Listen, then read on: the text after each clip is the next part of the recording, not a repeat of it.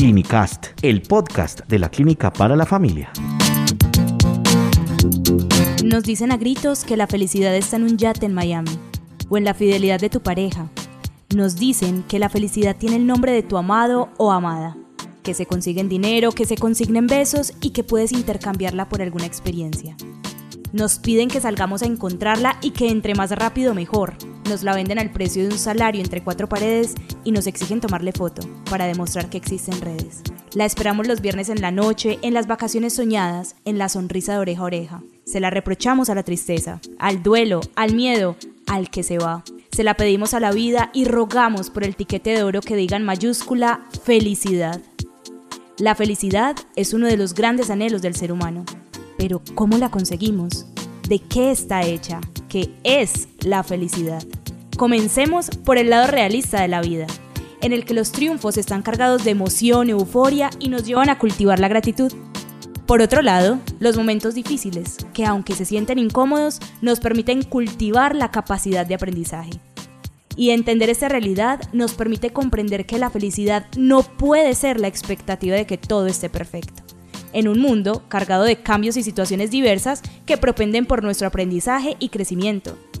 La felicidad no está en la perfección, ni tampoco en la eliminación de las emociones que sentimos por naturaleza, que no son ni positivas ni negativas, que pueden ser cómodas o incómodas, pero que acompañan nuestro camino de vida como guía de nuestras experiencias, de lo que necesitamos en el paso a paso, y que naturalmente nos hacen humanos, que podemos sentirnos bien y ser felices, así como podemos llorar y aún ser felices.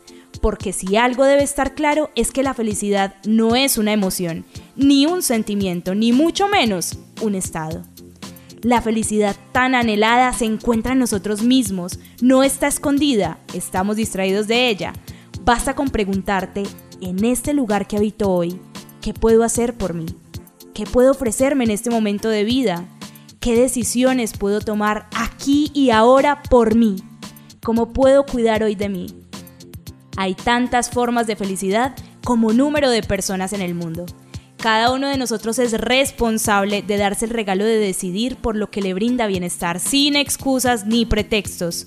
Somos responsables de ser los primeros promotores de nuestra existencia, detalle a detalle, gesto a gesto, de lo pequeño al tesoro de apreciar la grandeza de la vida.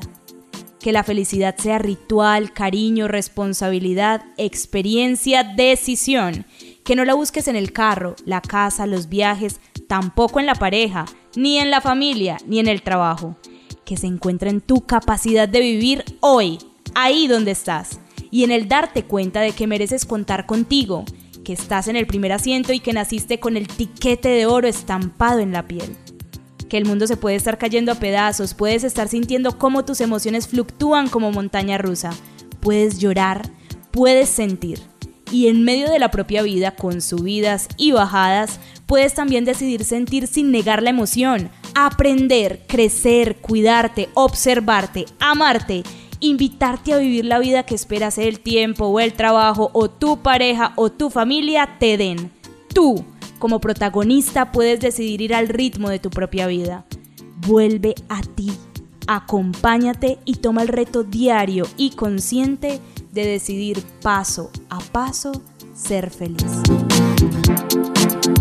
Clinicast, el podcast de la Clínica para la Familia.